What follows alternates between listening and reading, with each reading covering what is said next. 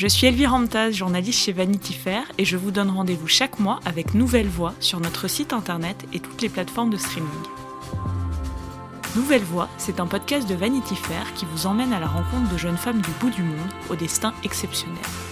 Des héroïnes du quotidien, vivant dans des pays en développement où elles ont décidé de concrètement changer la donne dans des domaines comme l'égalité des genres, la paix, l'éducation ou l'écologie. Cet épisode vous est raconté par Solène Chalvon-Fioriti, c'est parti La première fois que j'ai vu Nargis, c'était en mars 2014, à la télévision afghane. Elle portait un cercueil, le cercueil d'une fille, Farhunda. J'avais tout de suite été intriguée par les images parce que normalement, les Afghanes n'ont pas le droit de se rendre aux enterrements. Donc j'ai compris que quelque chose d'exceptionnel avait dû avoir lieu. Nargis avait parlé face à la caméra, elle avait 21 ans à l'époque, et je me souviens que son ardeur, sa présence à l'écran m'avait soufflé. Elle disait aux journalistes, entourée d'autres militantes présentes avec elle au cimetière, on ne laissera pas un seul homme de plus toucher Farhunda, on la mettra en terre nous-mêmes. Farhunda, c'est un nom que tout le monde connaît ici à Kaboul. C'est celui d'une jeune fille qui s'est querellée avec un marchand sur la berge de la rivière Kaboul dans le centre-ville. L'homme, à la suite de l'embrouille, l'accuse d'avoir brûlé un Coran sous ses yeux. Bon, évidemment, l'enquête prouvera que c'était faux. La rumeur s'est répandue en deux secondes, et puis il y a eu des centaines de types, parmi eux des étudiants, des ingénieurs, pas que des hommes de la rue euh, sans éducation, hein, qui ont littéralement fondu sur elle. Ils l'ont tabassée, ils lui ont roulé dessus avec un pick-up, ils l'ont brûlée vive. Et la scène de son lynchage, elle a été filmée par des dizaines de smartphones. Elles sont de très bonne qualité, ces images. Je crois que au-delà de la sauvagerie de la scène, c'est aussi cette netteté du supplice, le visage de cette fille qui implore, qui cherche à se hisser sur un toit sans y parvenir, qui rabat son voile sur les cheveux alors qu'elle va mourir. C'est cette netteté, je crois, qui explique l'ampleur du trauma euh, chez les Kaboulis aujourd'hui encore. Et d'ailleurs, pendant nos entretiens, Nargis m'a dit la mort de Farhunda, elle a agi en moi comme un déclic. C'est la première fois qu'elle se dit il faut faire la paix avec les talibans, même si elle les déteste. Nargis m'a dit 40 ans de guerre, tu vois, ça nous a rendu trop malades. Ça nous a rendu capables de laisser une fille être torturée pendant des heures par une foule qui compte des vieillards, par une foule qui compte de très jeunes ados, et ça en plein Kaboul, à la lumière du jour, alors qu'on est dans la capitale. Et la capitale, c'est le lieu où s'est concentrée l'aide au développement en Afghanistan. Donc en fait, la mort de Falrunda pour Nargis, c'est le constat de l'immense échec des 18 dernières années qui ont suivi le régime taliban. Alors quand j'ai dû faire son portrait, je n'ai pas été étonnée d'apprendre qu'elle était très impliquée dans le processus de paix.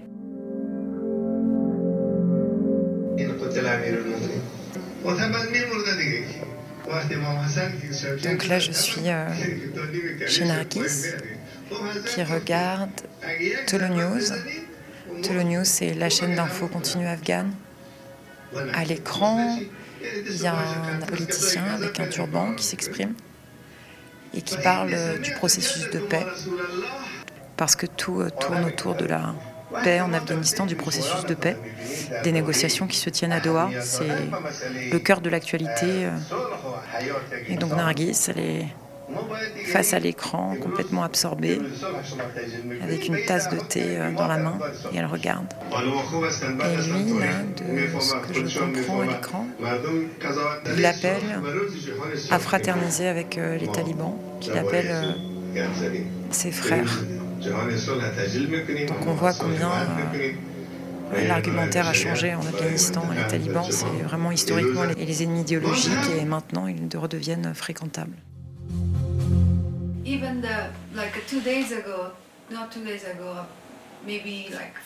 Il y a deux jours, non, en fait, il y a cinq jours, on était assis dans le couloir, on parlait de la fin de la guerre. Tout d'un coup, on a réalisé que peut-être dans les prochains jours, la fin de la guerre sera annoncée. On s'est mis à pleurer, on s'est dit, oh mon Dieu, est-ce que c'est possible? Parce que depuis que je vis ici, c'est la guerre et la destruction. De penser qu'un jour j'entendrai à la télévision ou à la radio que la guerre est finie, c'est fou, c'est impensable. L'impact psychologique que cela pourrait avoir sur les gens de ma génération est tellement puissant, génial. On a décidé d'organiser un concert sur la colline toute proche de Wazir Akbaran, juste après avoir pris conscience de ça, que la guerre allait peut-être s'arrêter. On s'est dit, allons sur la colline pour fêter ça. Et d'ailleurs, n'attendons pas la fin de la guerre. Allons-y maintenant.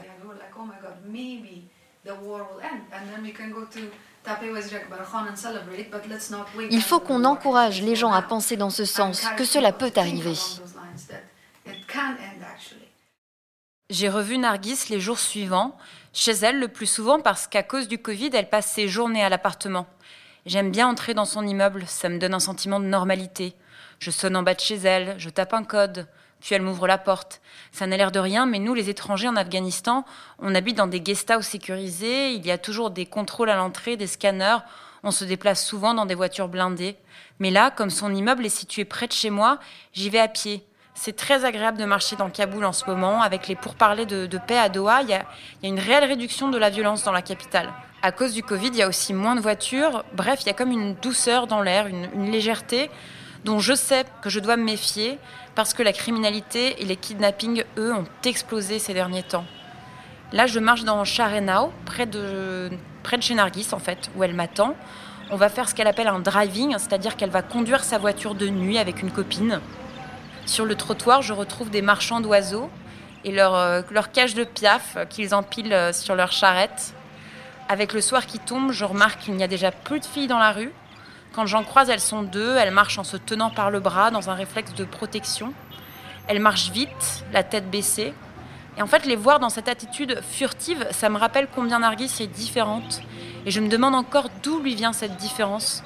Je ne me l'explique pas bien, parce que j'ai vu sa famille, c'est un milieu assez traditionnel, pas friqué, ça me trouble en fait, et ça, force mon respect pour elle.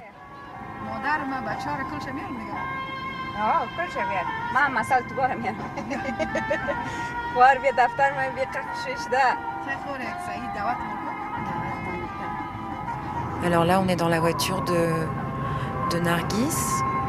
On roule de nuit. Donc c'est elle qui conduit. Je vis en Afghanistan depuis 10 ans, j'ai jamais vu une femme qui conduit une voiture. Donc là, je me trouve dans, sa voiture. Elle est assise à côté de Farah, sa grande amie journaliste, qui est une personnalité très connue en Afghanistan, qui a beaucoup travaillé sur les pourparlers de paix avec les talibans. Et elles sont toutes les deux euh, très, très à la cool, en fait. Elles ont toutes les deux allumé une cigarette. Euh, Nargis n'a pas son voile. Farah a mis ses pieds sur le tableau de bord. Voilà, même pour moi, c'est une scène irréelle.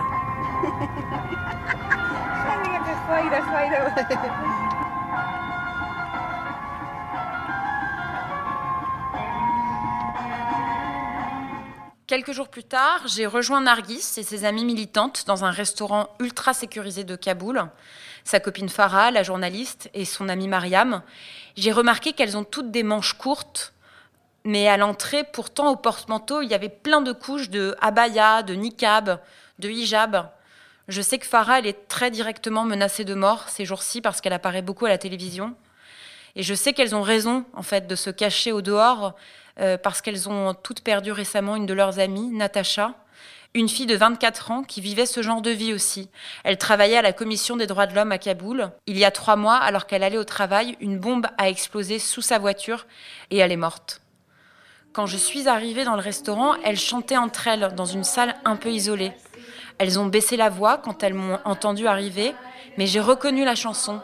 Un jeune poète, Ramin Mazar, un jeune homme assez investi dans la vie culturelle à Kaboul, l'a rendue célèbre l'année dernière, le jour de la Saint-Valentin. En fait, elle a été reprise sur YouTube par une Afghane de la diaspora, qui l'a enregistrée en Norvège, je crois.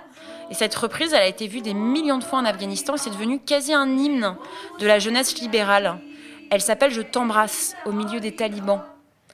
À chaque pas, quel que soit le cap, je t'aime. Quelle que soit nos traditions meurtrières, je t'aime.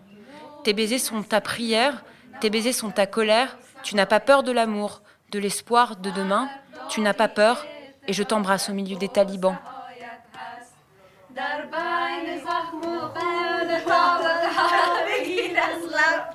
در بین شلیک مسلسل ها بگیر از لب. میبوسمت در گوشه مسجد نمی لرزی. در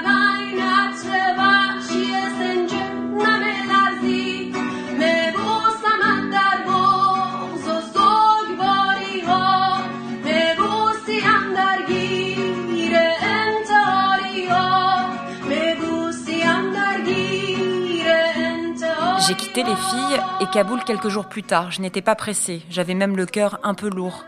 L'Afghanistan ne m'a pas habituée aux sujets joyeux et nourris d'espoir. Avec des esprits comme Nargis, je me dis que ce pays viendra peut-être à bout de sa très longue nuit.